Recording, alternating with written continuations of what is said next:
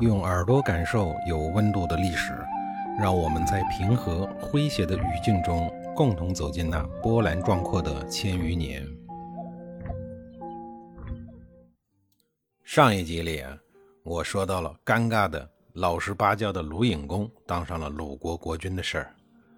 鲁国在鲁隐公执政的时期啊，除了和当时的霸主郑国以及宋国发生了一些小摩擦之外呀。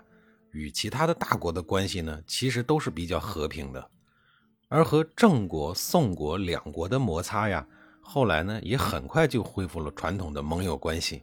这一期间呀，鲁国的国内也没有发生什么大的变故，出现这个良好的局面呀，和鲁隐公的忠厚仁义呢有很大的关系。但是到鲁隐公执政的第十一年的冬天呀，跃跃欲试的野心家们开始祸乱鲁国了。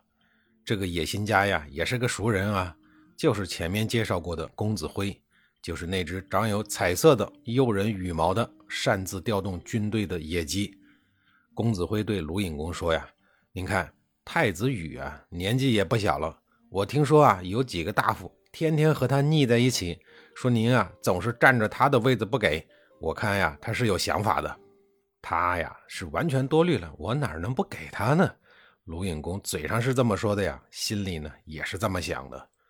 公子辉说：“依我看呀，您当国君呢，于国于民都有利。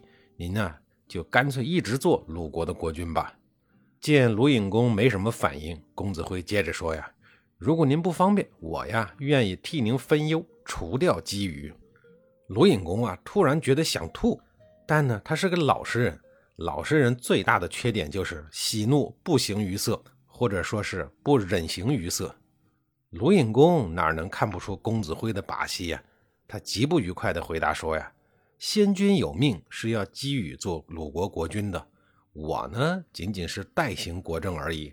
今天的这个局面呀，完全是因为他年龄小，从国家命运考虑不得已而为之。等姬羽长大了呀，我会还政给他的。你呢，不要再说了。”鲁隐公接着说道：“呀，我在先君和列位大夫面前。”已经许下了诺言，怎么能食言呢？现如今啊，我已经在兔丘，也就是今天山东泰安的境内啊，买了一座小城邑。虽然简陋狭隘，但是呢，也足以颐养天年了。面对带着冒号的胸无大志的鲁隐公，公子辉的后脊梁啊，泛起了一阵阵的寒意。他丝毫不敢停留，连夜跑进了太子府。他知道呀，不能让鲁隐公和弟弟姬羽啊互相知道实情的。真到了那个时候啊，他们俩人要是联起手来，自己死无葬身之地，那都是便宜的。恐怕呀，尸骨无存才是真正的下场。到了姬羽那儿，公子辉紧张兮兮地对姬羽说：“啊，我可怜的公子呀，鲁隐公做国君已经上了瘾了，他要干掉你呀，我亲耳听到的。”姬羽啊，这个时候才十七八岁，乍听之下呀，不由得脸都吓白了，汗也下来了。赶紧问那老叔啊，那怎么办呢？公子辉恶狠狠地说：“呀，怎么办？两句话，无毒不丈夫，先下手为强。”紧接着呀，两个人就咬起了耳朵。咬完了耳朵，姬宇仍然心有余悸地问：“行不行啊，老叔？”公子辉信誓旦旦地说：“指定行，但是事成之后，太宰的这个位置可不能给了别人。”公子辉对付卢隐公，他不得不曲径通幽，不得不婉转含蓄。但是对于姬羽这个青瓜蛋子小侄子，那就是直言不讳，外加威逼恐吓。公子辉惦记的这个太宰是个啥呢？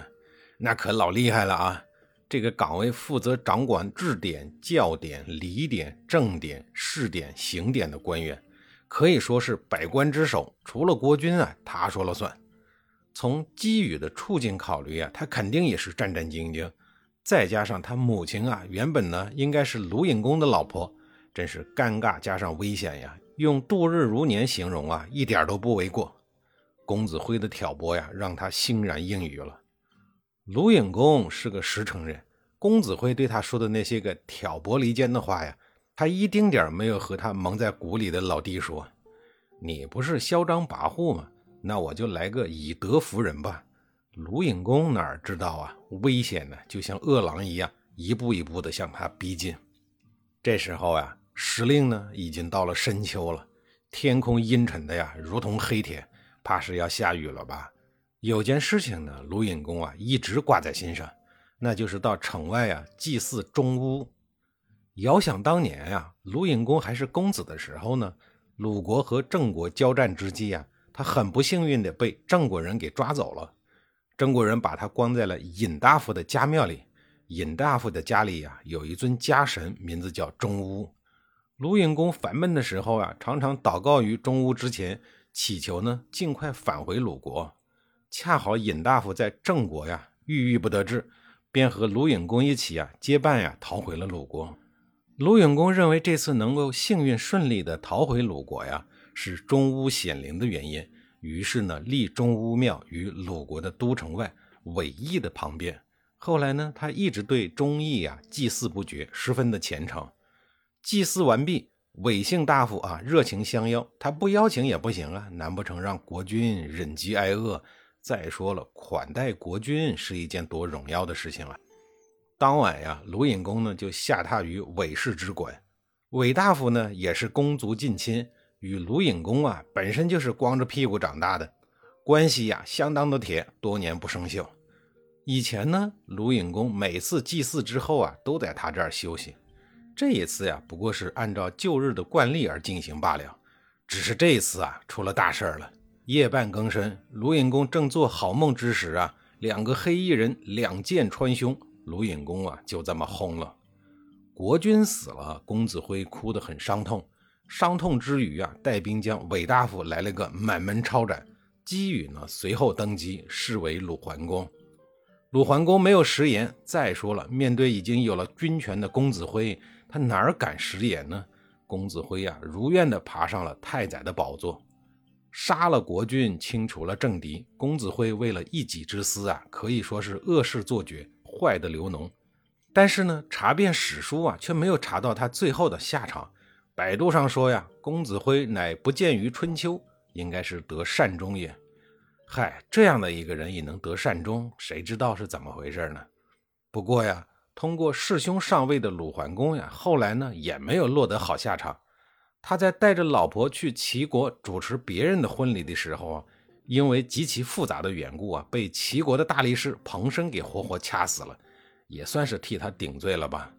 说起鲁隐公啊，他真是个苦孩子，可以说是个悲情人物。如果他的弟弟姬羽年龄再大一些呀，也就没有他摄政国君这事儿。本身呀，他也不爱干这项风险颇高的工作。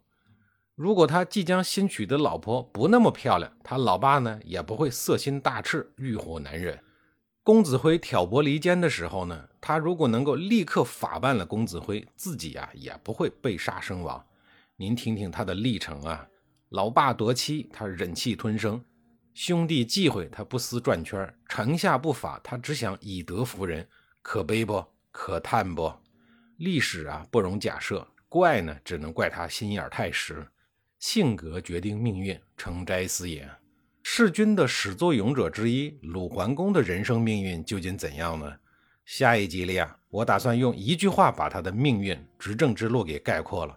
概括完呀，他的故事呢，也就差不多结束了。